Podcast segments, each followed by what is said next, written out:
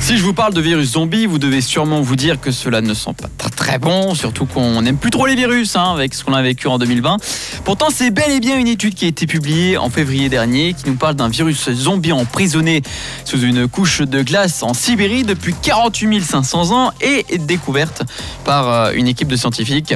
Le chercheur à la tête de cette équipe, notamment, a réussi à réactiver le virus en l'injectant dans des parasites. Bah super, bonne ambiance, on aime jouer avec les risques. Hein.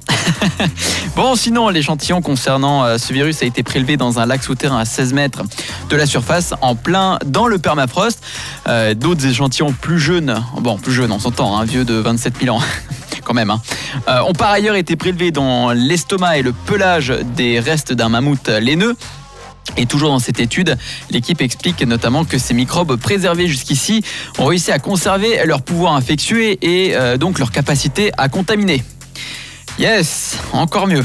Vous imaginez bien donc que le fait que des microbes aussi vieux restent euh, et qui restent infectieux des milliers d'années plus tard, c'est un phénomène qui est sérieusement inquiétant, sans blague. Euh, surtout que beaucoup d'autres virus pourrait en réalité être toujours emprisonné dans les glaces. Enfin, on dit pourrait, mais on sait que c'est le cas qu'il y en a beaucoup d'autres. La vraie question est surtout, sont-ils toujours vivants?